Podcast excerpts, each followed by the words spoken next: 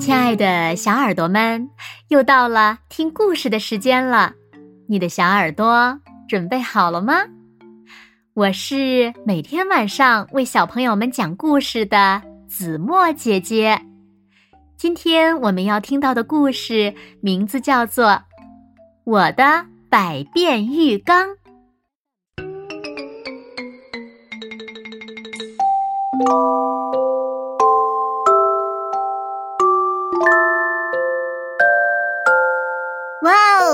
浴缸里的水放好了，脱掉短裤洗澡喽。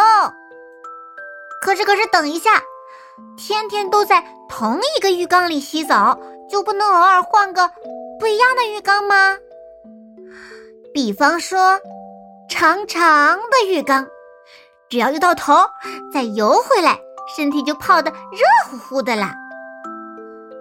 球形浴缸怎么样呢？哎呀呀！要是坐歪了，水就会洒出来，那可太浪费了。我猜迷宫浴缸一定很好玩，不过要是迷路了，就要爬上来了。嗯，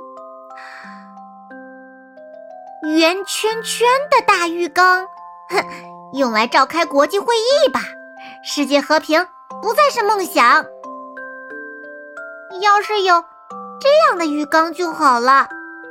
嗯，跷跷板浴缸、巧克力浴缸、滚动浴缸、彩虹浴缸、喷水浴缸，还有还有还有星星浴缸、心形浴缸，呵呃呃梯子浴缸，还有啊隧道浴缸，还有还有还有。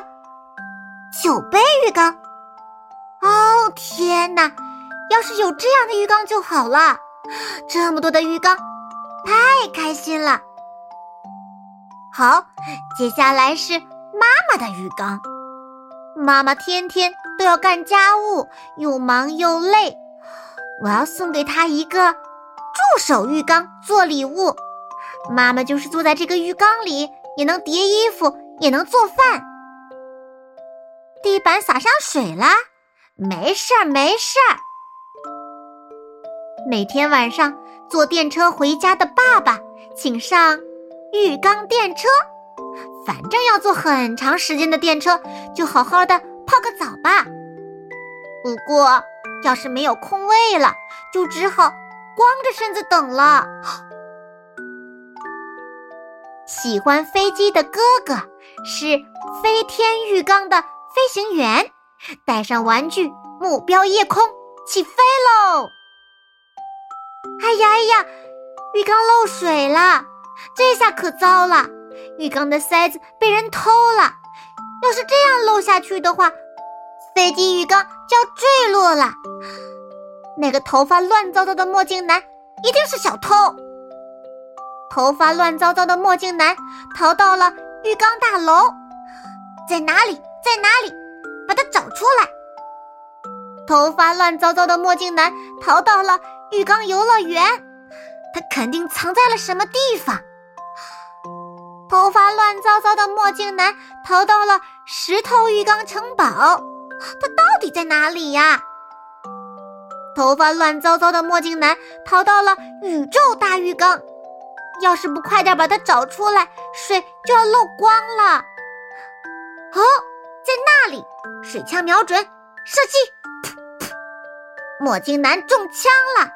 他松开了浴缸的塞子，塞子夺回来了。坐着飞天浴缸回家吧，哥哥的浴缸一直飞到宇宙。哇哦，太厉害了！你的水枪才叫厉害呢。这样的浴缸，那样的浴缸，各种各样的浴缸。不过。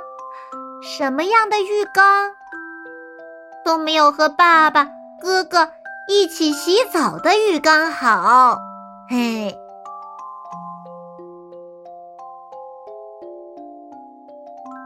好啦，亲爱的小耳朵们，今天的故事呀，子墨就为大家讲到这里了。